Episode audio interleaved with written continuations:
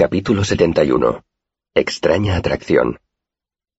Tres minutos más tarde me dirigí hacia la puerta de las caballerizas más cercanas. Un ceáldico elegantemente vestido me sonrió al verme y vino a saludarme. Buenos días, joven, dijo tendiéndome la mano. Me llamo Caerva. ¿En qué puedo? Necesito un caballo, dije estrechándole rápidamente la mano. Sano, descansado y bien alimentado. Un caballo que aguante seis horas de duro viaje. Por supuesto, por supuesto, dijo Caerva frotándose las manos y asintiendo. Todo es posible con la ayuda de Dios. Será un placer para mí. Escúcheme. Volví a interrumpirlo. Tengo prisa, así que vamos a saltarnos los preliminares. Yo no fingiré no estar interesado. Usted no me hará perder el tiempo con un desfile de jacos y jamelgos. Si dentro de diez minutos no he comprado un caballo, me marcharé y lo compraré en otro sitio. Lo miré a los ojos. ¿Linsatva? El ceáldico estaba perplejo. La compra de un caballo no debería ser nunca tan precipitada, señor. Usted no escogería a una esposa en diez minutos, y cuando uno emprende un viaje, un caballo es más importante que una esposa. Sonrió con timidez. Ni siquiera Dios. Le corté una vez más. Hoy no es Dios quien compra un caballo, sino yo. El delgado ceáldico hizo una pausa para poner en orden sus ideas. Está bien, dijo en voz baja como si hablara para sí. Lynn, venga a ver lo que tenemos. Me guió por los establos hasta un pequeño corral. Se detuvo junto a la valla y señaló. Esa yegua pinta es de lo más resistente que podrá encontrar. Lo llevará. Lo ignoré y eché un vistazo a la media docena de jamelgos que había al otro lado de la valla. Aunque yo no tenía ni medios ni motivos para tener un caballo, sabía distinguir a los buenos de los malos, y nada de lo que había allí parecía satisfacer mis necesidades. Veréis, los artistas itinerantes viven y mueren junto a los caballos que tiran de sus carromatos, y mis padres no habían descuidado mi educación en ese sentido. Cuando tenía ocho años, ya sabía examinar un caballo. Era habitual que en los pueblos intentaran endilgarnos jacos medio muertos, porque sabían que cuando descubriéramos nuestro error ya estaríamos a kilómetros y a días de distancia. La persona que le vendía un caballo enfermo a su vecino podía tener graves problemas, pero qué peligro había en engañar a uno de aquellos repugnantes e indecentes Ru. Miré al tratante con el ceño fruncido. Acaba de malgastar dos valiosos minutos de mi tiempo, así que deduzco que todavía no me ha entendido bien. Déjeme explicárselo con la máxima sencillez.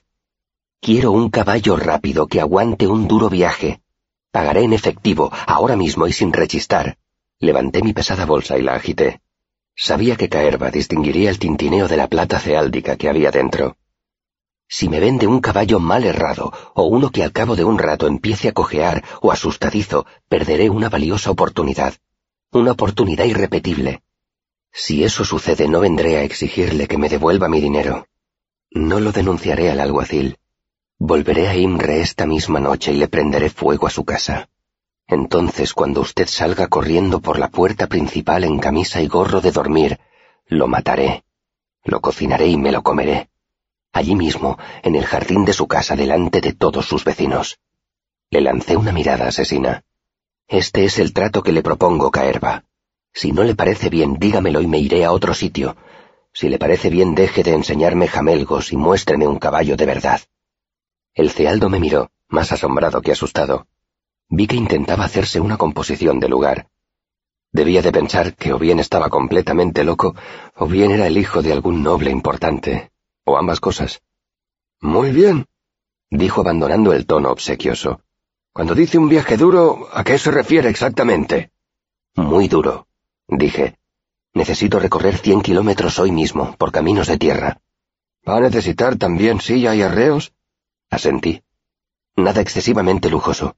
Ni siquiera hace falta que sean nuevos. Caerva respiró hondo. De acuerdo. ¿Y cuánto puede gastar? Sacudí la cabeza y esbocé una sonrisa. Enséñeme el caballo y propóngame un precio. Un boulder podría servirme. No me importa que sea un poco nervioso, si eso significa que le sobra energía.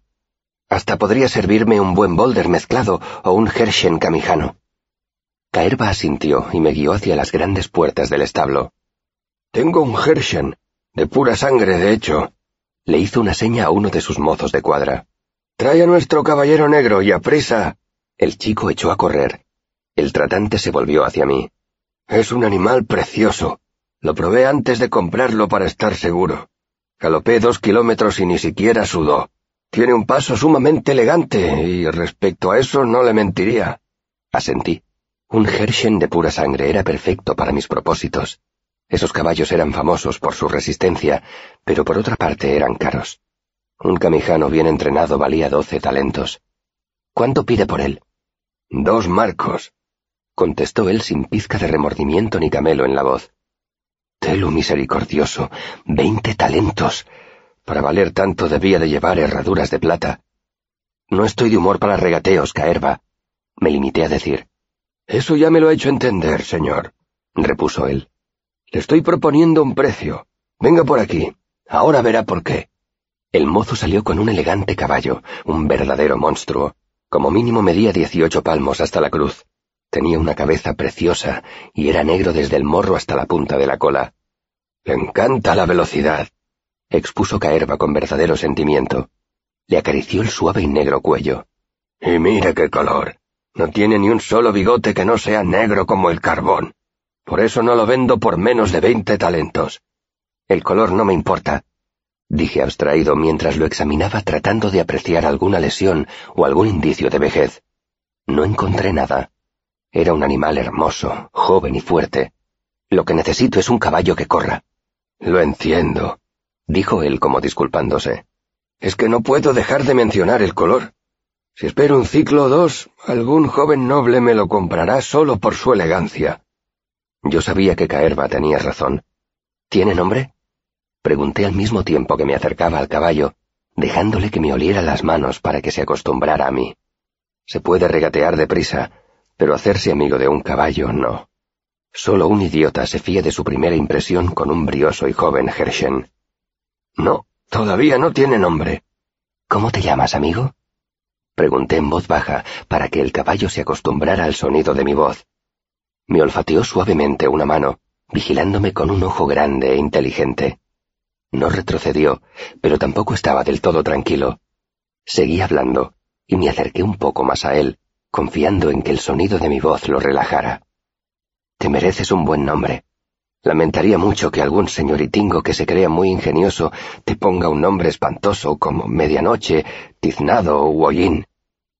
Me acerqué más aún y le puse una mano en el cuello. Le tembló la piel, pero no se apartó. Necesitaba poner a prueba su temperamento además de su resistencia. No podía correr el riesgo de montarme en un caballo asustadizo. Algún idiota podría llamarte Brea o Carbón. Son nombres poco favorecedores. O Pizarra, un nombre sedentario. No permita Dios que acaben llamándote negrito. Ese es un nombre que no le hace justicia a un príncipe como tú. Mi padre siempre les hablaba así a los caballos nuevos, con una constante y tranquilizadora letanía. Mientras le acariciaba el cuello, seguía hablando sin importarme lo que decía. Al caballo no le importan las palabras, sino el tono de voz. Has venido desde muy lejos. Te mereces un buen nombre para que la gente se dé cuenta de que no eres un caballo normal y corriente. ¿Era Ceáldico tu anterior amo? Pregunté. ¿Beban Aloy? ¿Tuteriam Keta? ¿Palanté? Noté que el animal se relajaba un poco al oírme hablar en Siaru. Lo rodeé y me situé a su otro lado, sin dejar de examinarlo minuciosamente y dejando que se acostumbrara a mi presencia. ¿Tú, Queza? Le pregunté. ¿Eres carbón? ¿Tú, Mane? ¿Eres una sombra? Quería decir crepúsculo, pero no me venía a la mente la palabra en Siaru. En lugar de interrumpirme seguí hablando, fingiendo lo mejor que podía mientras le examinaba los cascos para ver si los tenía cascados o resquebrajados. ¿Tú, Quetzalhan? ¿Eres la primera noche? El caballo agachó la cabeza y me acarició con el hocico. Ese te gusta, ¿verdad? dije risueño. Sabía que en realidad el animal había olido el paquete de manzanas secas que llevaba en uno de los bolsillos de la capa. Lo importante era que ahora se interesaba por mí. Si se sentía lo bastante cómodo para olfatearme en busca de comida, podríamos llevarnos bien durante un día de duro viaje. Creo que Quetzalhan es un buen nombre, dije volviéndome hacia Caerva. ¿Hay algo más que tenga que saber? Caerva parecía desconcertado. Respinga un poco hacia la derecha. ¿Un poco? Solo un poco. Seguramente también tiene tendencia a espantar por ese lado, pero nunca le he visto hacerlo. ¿Cómo está entrenado? ¿Corto o estilo trup? Corto. Muy bien. Le queda un minuto para cerrar el trato. Es un buen caballo, pero no estoy dispuesto a pagar veinte talentos por él. Lo dije con convicción en la voz, pero sin esperanza en el corazón. Era un animal estupendo, y su color hacía que valiera como mínimo veinte talentos. Sin embargo, yo estaba decidido a cumplir con las formalidades y presionar a Caerva para que rebajara el precio a diecinueve talentos. Así al menos me quedaría dinero para comprar comida y para pagarme el alojamiento cuando llegara a Trebón. De acuerdo, repuso Caerva. Dieciséis. Gracias a mi experiencia teatral no me quedé con la boca abierta ante aquella inesperada rebaja. Quince, dije fingiendo fastidio y con la silla, los arreos y una bolsa de avena incluidos. Empecé a sacar el dinero como si ya diera el trato por cerrado. Para mi sorpresa, Caerva asintió. Llamó a un mozo y le ordenó que le llevara una silla de montar y unos arreos. Le puse las monedas en la mano a Caerva y el mozo ensilló el enorme caballo negro. El cealdo parecía reacio a mirarme a los ojos. Si no entendiera tanto de caballos, habría pensado que me estaban estafando. Quizá fuera un caballo robado, o quizá aquel tipo necesitara el dinero más de lo que yo creía. Fuera cual fuese la razón, no me importó. Me merecía un poco de buena suerte. Además, eso significaba que podría revender el caballo y obtener algún beneficio cuando llegara a Trebón. La verdad es que tendría que venderlo tan pronto como pudiera, aunque perdiese dinero en la transacción. Una cuadra, comida y un mozo para un caballo como aquel me costarían un penique diario. No podía quedármelo. Colgué mi macuto de una de las alforjas, comprobé la cincha y los estribos y me monté en Quetzalhan. El animal danzó un poco hacia la derecha, ansioso por echar a andar. En eso coincidíamos. Sacudí las riendas y nos pusimos en marcha. La mayoría de los problemas con los caballos no tienen nada que ver con los propios caballos, surgen de la ignorancia del jinete. La gente hierra mal a los caballos, no los ensilla correctamente, los alimenta mal y luego se queja de que le han vendido un jamelgo medio lisiado, con escoliosis y de mal temperamento. Yo entendía de caballos. Mis padres me habían enseñado a montar y a cuidarlos. Aunque tenía más experiencia con razas más robustas, criadas para tirar de carromatos más que para correr, sabía qué tenía que hacer para cabalgar deprisa. Cuando tienen prisa, muchos jinetes presionan demasiado y demasiado pronto a su montura. Salen a galope tendido y una hora más tarde se encuentran con un caballo cojo o medio muerto. Eso es pura idiotez. Solo un desgraciado trata así a un caballo. Pero para ser sincero, he de admitir que yo también habría puesto a Ketzelhan al límite de sus posibilidades si eso me hubiera permitido llegar antes a Trebon. A veces tiendo a ser un desgraciado. Habría matado a una docena de caballos si eso me hubiera ayudado a obtener más información sobre los Chandrian y a descubrir por qué habían matado a mis padres. Pero a la larga no tenía sentido pensar así. Un caballo muerto no me llevaría a Trevon, y uno vivo sí. Así que puse a Ketzelhan al paso para calentarlo. Él quería ir más deprisa, seguramente porque percibía mi impaciencia, y yo le habría dejado si solo hubiera tenido que recorrer tres o cuatro kilómetros. Pero necesitaba recorrer como mínimo ochenta, o quizá cien, y para eso necesitaba paciencia. En dos ocasiones tuve que frenarlo para ponerlo al paso, hasta que el animal se resignó. Cuando habíamos recorrido casi dos kilómetros lo puse al trote. Era ágil, incluso para tratarse de un Hershen, pero el trote siempre te sacude un poco, por suave que sea, y empezó a dolerme la herida del costado. Un par de kilómetros más allá, lo puse a medio galope. Hasta que no nos hallamos a cinco o seis kilómetros de Imre y llegamos a un tramo de camino liso, recto y llano, no lo puse al galope. Ahora que tenía la oportunidad de correr, Ketzelhan salió a toda pastilla. El sol acababa de consumir el rocío matutino y los granjeros que cosechaban trigo y cebada en los campos levantaban la cabeza al oírnos pasar a toda velocidad. Ketzelhan era rápido, tan rápido que el viento tiraba de mi capa, desplegándola detrás de mí como una bandera. Pese a saber que debía de ofrecer un aspecto muy dramático, enseguida me cansé de la tirantez en el cuello así que me desabroché la capa y la guardé en una alforja. Pasamos por una arboleda y puse de nuevo a Seljan al trote. Así él descansaría un poco y no nos arriesgaríamos a tomar una curva y tropezarnos con un árbol caído o con un carro lento. Cuando salimos de nuevo a la pradera y vi que teníamos el camino despejado, volví a soltarle las riendas y casi echamos a volar. Una hora y media más tarde, Seljan sudaba y respiraba con dificultad, pero aguantaba mejor que yo, que tenía las piernas entumecidas. Era joven y estaba en forma, pero llevaba años sin montar. Cuando montas, no utilizas los mismos músculos que cuando caminas, y cabalgar al galope es tan duro como correr, a menos que quieras hacer trabajar el doble a tu montura. Solo diré que agradecí que llegáramos a otra arboleda. Me apeé de la silla y caminé un rato para darnos a ambos un merecido descanso. Corté una manzana por la mitad y le di a Seljan el trozo más grande. Calculé que debíamos de haber recorrido unos cincuenta kilómetros, y el sol ni siquiera estaba en el cenit. Esto ha sido el tramo más fácil, le dije acariciándole el cuello con cariño. Eres precioso. Todavía no estás cansado, ¿verdad? Seguí caminando unos diez minutos. Entonces tuvimos la suerte de llegar a un pequeño arroyo con un puente de madera que lo atravesaba. Dejé que el caballo bebiera durante un largo minuto, y luego lo aparté para que no bebiera demasiado. A continuación monté y lo puse al galope poco a poco, por etapas.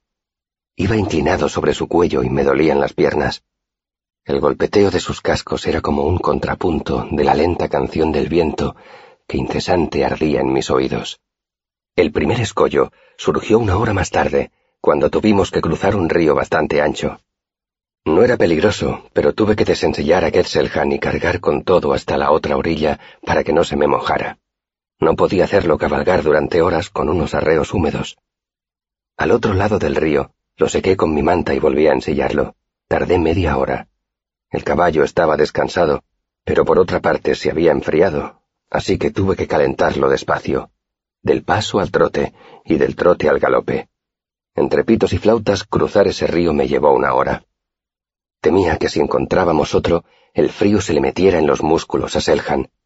Si llegaba a pasar eso, ni el propio Telu habría podido hacerlo galopar otra vez. Una hora más tarde pasé por un pueblecito. Era poco más que una iglesia y una taberna que curiosamente estaban una al lado de la otra. Me detuve el tiempo suficiente para dejar que Seljan bebiera un poco de un abrevadero. Estiré mis entumecidas piernas y miré el cielo con aprensión para ver dónde estaba el sol. A partir de ese momento, los campos y las granjas empezaron a escasear. Los bosques cada vez eran más túpidos el camino se estrechaba y no estaba bien conservado. En algunos sitios había rocas y en otros se desdibujaba. Cada vez avanzaba más despacio, pero la verdad sea dicha, ni Seljan ni yo teníamos muchas fuerzas para seguir galopando. Al final, encontramos otro río que atravesaba el camino. No tenía más de un palmo de profundidad en la parte más honda. El agua olía muy mal, y deduje que debía de haber una curtiduría río arriba, o una refinería. No había puente, y Ketzelhan cruzó el río despacio, posando los cascos con cuidado sobre el fondo rocoso. Me pregunté si le gustaría esa sensación, como cuando metes los pies en el agua después de un largo día caminando. El arroyo no nos retrasó mucho, pero en la media hora siguiente tuvimos que cruzarlo tres veces, pues serpenteaba repetidamente atravesando el camino. No era más que un pequeño inconveniente, porque por la parte más honda solo tenía algo más de un palmo de profundidad, cada vez que lo cruzábamos el agua apestaba más a disolventes y ácidos. Si no se trataba de una refinería, al menos debía de ser una mina. Sujeté bien las riendas, preparado para tirar de ellas y levantarle la cabeza a Seljan si intentaba beber, pero mi caballo no era tan necio.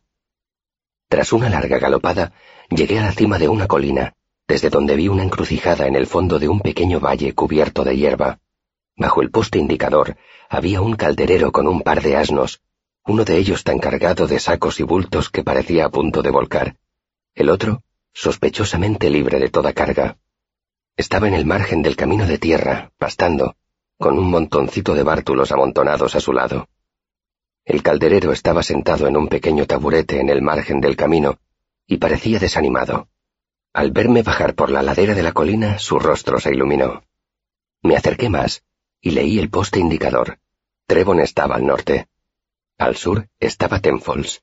Frené el caballo. Tanto a Ketzelhan como a mí nos vendría bien descansar un poco, y yo no tenía tanta prisa como para ser grosero con un calderero, ni por asomo. Aunque solo fuera porque aquel tipo podría decirme cuánto faltaba para llegar a Trevon. ¡Hola! me saludó él mirándome y haciendo visera con una mano. Se nota la legua que eres un chico que quiere algo. Era mayor, calvo y tenía un rostro redondeado y bonachón. Reí. Quiero muchas cosas, calderero, pero dudo que lleves ninguna en tus sacos. El tipo me miró con gesto obsequioso. Bueno, bueno, no estés tan seguro. Se interrumpió y miró hacia abajo un momento, con aire pensativo. Cuando volvió a mirarme, su expresión seguía siendo amable, pero era más seria que antes. Escucha, seré sincero contigo, hijo. Mi burrita se ha hecho daño en una pata con una piedra y no puede llevar su carga. Estoy atrapado aquí hasta que encuentre algún tipo de ayuda. En otras circunstancias nada me haría más feliz que poder ayudarte, calderero, dije. Pero necesito llegar a Trevon cuanto antes. Eso no te costará mucho. Señaló hacia el norte, más allá de la colina. Estás a solo medio kilómetro. Si el viento soplara del sur olerías el humo. Miré en la dirección que él señalaba y vi ascender humo de chimenea por detrás de la colina. Sentí una intensa oleada de alivio. Lo había conseguido y todavía no era ni la una de la tarde. El calderero continuó. Necesito ir a los muelles de Ifsdown. Señaló hacia el este. Tengo que embarcarme río abajo y no me gustaría perder el barco. Miró mi caballo de forma harto elocuente. Pero necesitaría otra bestia de carga para transportar mi mercancía. Parecía que finalmente mi suerte había cambiado. Seljan era un buen caballo, pero ahora que ya estaba en Trevon, se convertiría en una sangría constante de mis limitados recursos económicos. Sin embargo, no conviene demostrar que te interesa vender.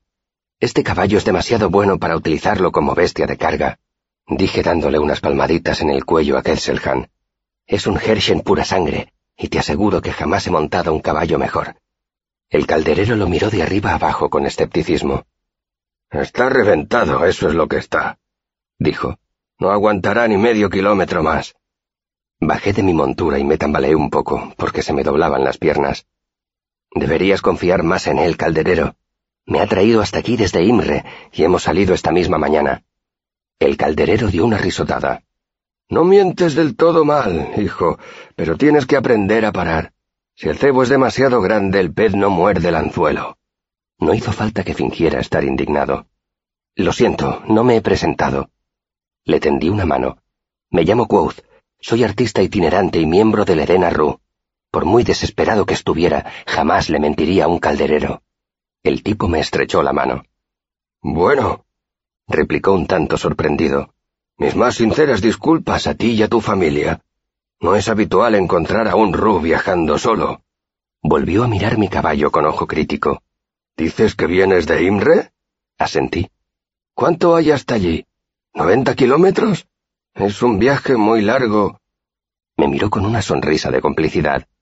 ¿Qué tal tienes las piernas? Hice una mueca. Digamos que me alegraré de volver a andar.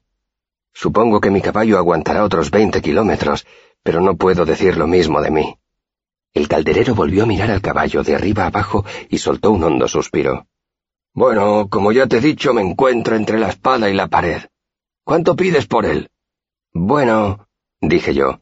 Quetzalhan es un Hershen pura sangre y no podrás negar que tiene un color precioso. Como verás, es completamente negro, no tiene ni un solo bigote blanco. El calderero soltó una carcajada. Retiro lo dicho, eres un pésimo mentiroso. No le veo la gracia repliqué con cierta aspereza. El calderero me miró de forma extraña. Ni un solo bigote negro, desde luego. Apuntó con la barbilla más allá de mí, hacia los cuartos traseros de Seljan. Pero si ese caballo es completamente negro, yo soy Oren Belciter. Me di la vuelta y vi que la pata trasera izquierda de Kerselhan tenía un calcetín blanco que le llegaba hasta la mitad del corvejón. Estupefacto, fui hasta el caballo y me agaché para mirar. No era un blanco limpio, sino más bien un gris desteñido. Todavía olía un poco a las aguas del riachuelo que habíamos cruzado en la última parte de nuestro viaje. Disolvente. El muy cabrón. Exclamé incrédulo. Me ha vendido un caballo teñido. ¿El nombre no te hizo sospechar? me preguntó el calderero riendo. Quetzalhan. Madre mía. Alguien te ha tomado bien el pelo. Quetzalhan significa la primera noche, dije. El calderero sacudió la cabeza. Tu siaru está un poco oxidado. La primera noche sería Ketselem. Selhan significa calcetín. Tu caballo se llama un calcetín. Recordé la reacción del vendedor de caballos cuando escogí ese nombre. No me extrañaba que el tipo se hubiera mostrado tan desconcertado. No me extrañaba que hubiera rebajado el precio tan deprisa y sin rechistar. Debió de pensar que había descubierto su secreto. El calderero rió al ver mi expresión y me dio unas palmadas en la espalda. No te atormentes, hijo. Eso pasa en las mejores familias. Se dio la vuelta y empezó a revolver en sus fardos. Creo que tengo una cosa que te gustará. Déjame proponerte un trueque. Se volvió de nuevo hacia mí y me mostró un objeto negro y retorcido que parecía un trozo de madera arrastrado por el mar hasta la playa.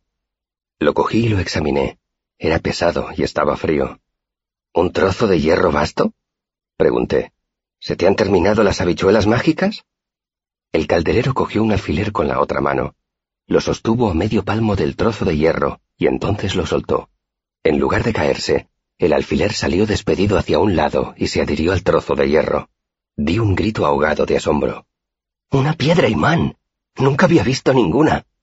Técnicamente es una piedra Trevon, repuso él con indiferencia, dado que nunca he estado cerca de imán, pero no vas por mal camino. De aquí a Imre hay mucha gente a la que le interesaría esta maravilla. Asentí distraído mientras le daba vueltas en las manos. Siempre había querido ver una calamita desde que era niño. Despegué el alfiler y sentí la extraña atracción que lo impulsaba hacia el liso y negro metal. Estaba maravillado. Tenía un trozo de magnetita en la mano. ¿Cuánto calculas que puede valer? Pregunté. El calderero aspiró entre los dientes. Bueno, yo calculo que aquí y ahora debe de valer una mula de carga Hershen de pura sangre.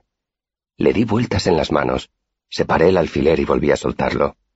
El problema, calderero, es que para comprar este caballo he tenido que contraer una deuda con una mujer muy peligrosa. Si no lo vendo bien, voy a tener graves problemas. El calderero asintió. ¿Un trozo de piedra celestial de ese tamaño? Si lo vendes por menos de dieciocho talentos, le estás haciendo un agujero a tu bolsa. Cualquier joyero lo compraría, o cualquier ricachón que se encaprichara con él. Se dio unos golpecitos en la punta de la nariz. Pero si vas a la universidad, aún lo venderás mejor. A los artífices les encantan las piedras imán, y también a los alquimistas.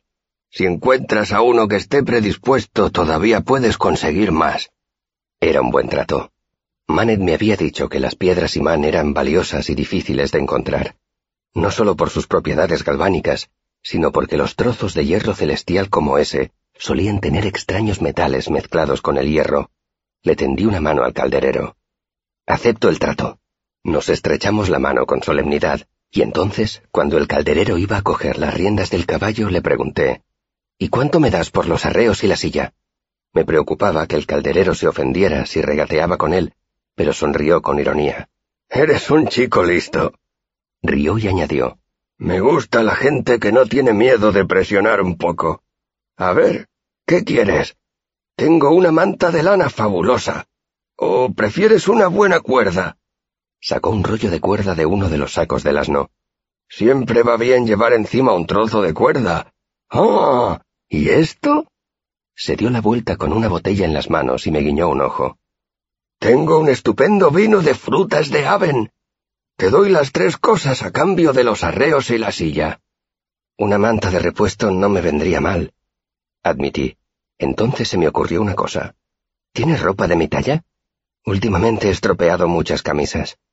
El anciano se quedó un momento quieto, con la cuerda y la botella de vino en la mano. Entonces se encogió de hombros y empezó a rebuscar en sus paquetes. ¿Has oído algo sobre una boda que hubo por aquí? Pregunté.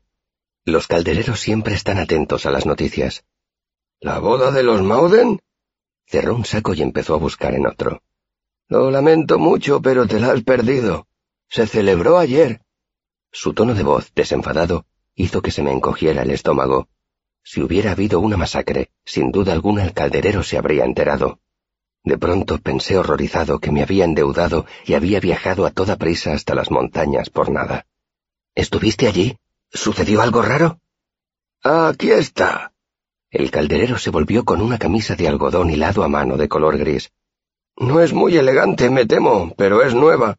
Bueno, casi nueva. Me la acercó al pecho para ver si era de mi talla. ¿Y la boda? Insistí. ¿Qué? No, no, no estuve allí. Pero tengo entendido que fue todo un acontecimiento. Se casaba la única hija de los Mauden, y con un buen partido. Llevaban meses planeándola. ¿Y no oíste que pasara nada raro? Pregunté decepcionado. El anciano se encogió de hombros. Como ya he dicho, no estuve allí.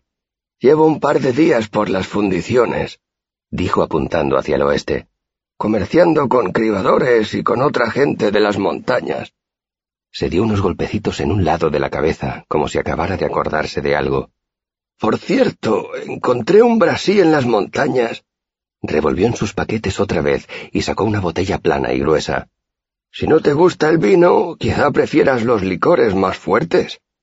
Iba a sacudir la cabeza, pero entonces comprendí que un aguardiente casero me serviría para limpiarme la herida esa noche. Quizá, dije, depende de cuál sea la oferta. Como eres un joven sincero, dijo el calderero con solemnidad, estoy dispuesto a darte la manta, las dos botellas y el rollo de cuerda.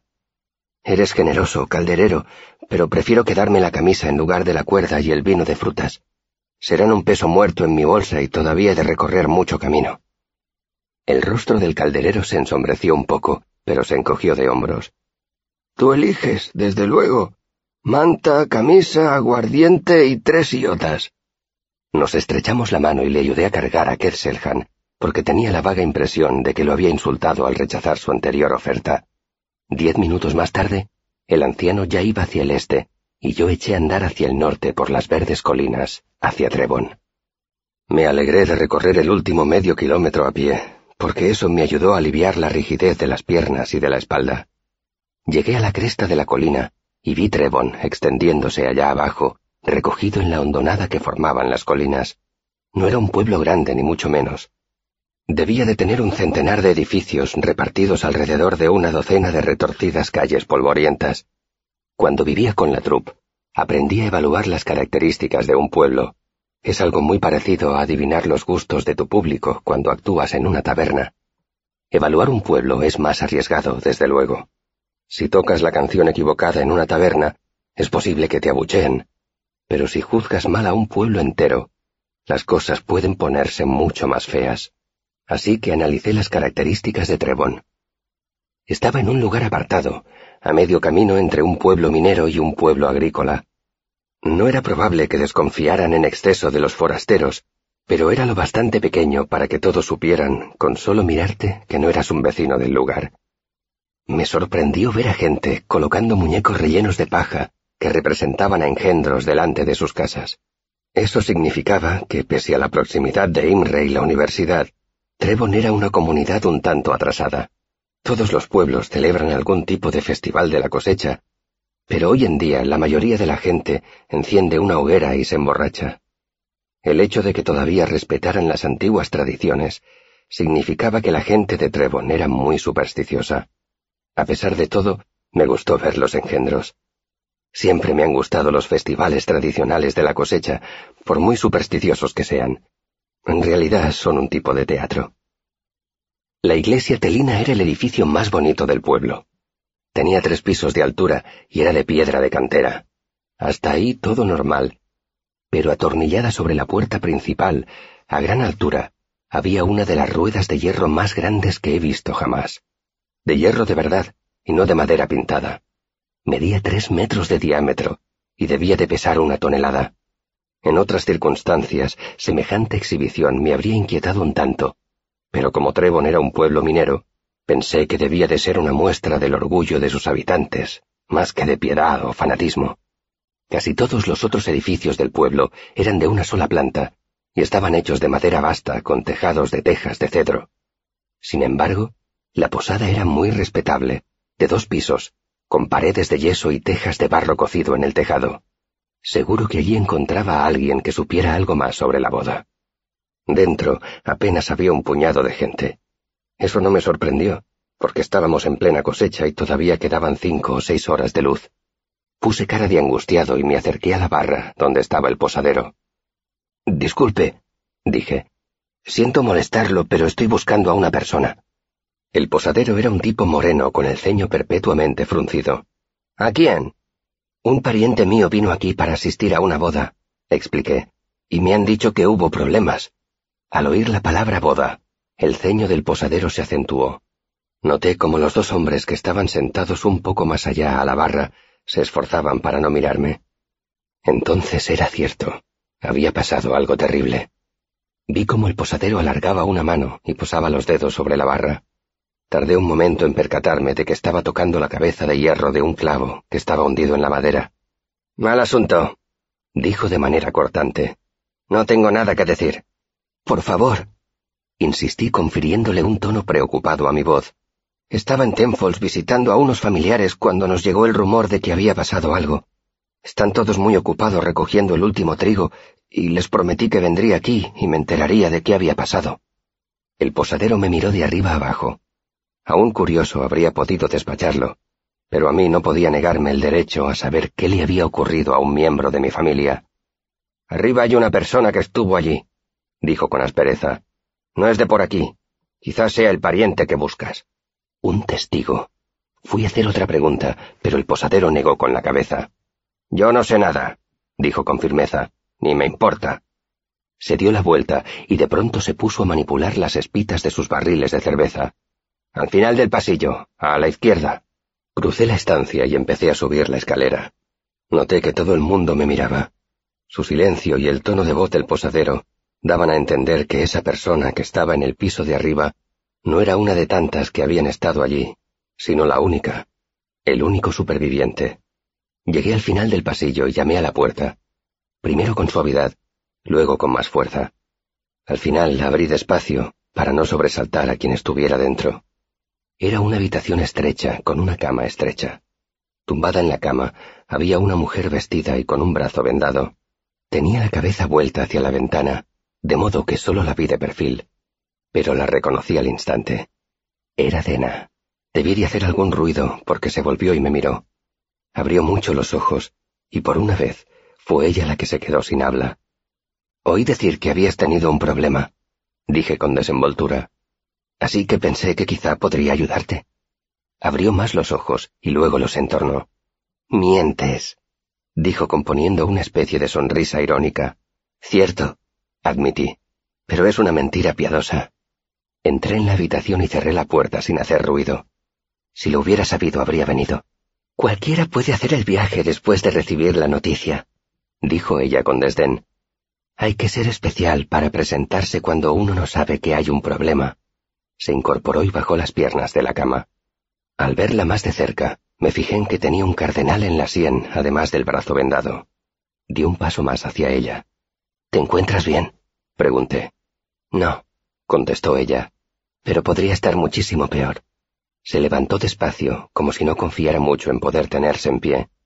Dio uno o dos pasos vacilantes y quedó más o menos satisfecha. Bueno, puedo andar. Larguémonos de aquí.